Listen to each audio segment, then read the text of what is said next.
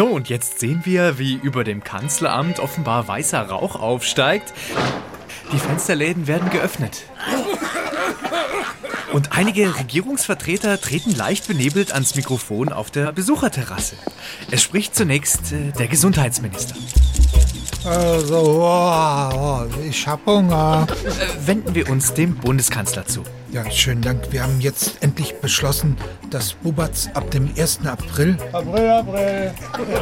also dass es jetzt endlich legal wird und wir hoffen, dass damit die Schattenwirtschaft rund um die rauchbaren Hanfprodukte eingedämmt wird. Dazu möchte Wirtschaftsminister Robert Habeck auch etwas sagen. Oh, ich bin immer noch ganz bekifft, dass wir das tatsächlich entschieden haben, aber ich fürchte, der Schwarzmarkt wird damit nicht völlig ausgetrocknet. Wie kommst du denn darauf, Robby? Die Leute hören doch einfach nur auf, es dort zu kaufen. Mit diesen verstörenden Eindrücken zurück ins Funkhaus.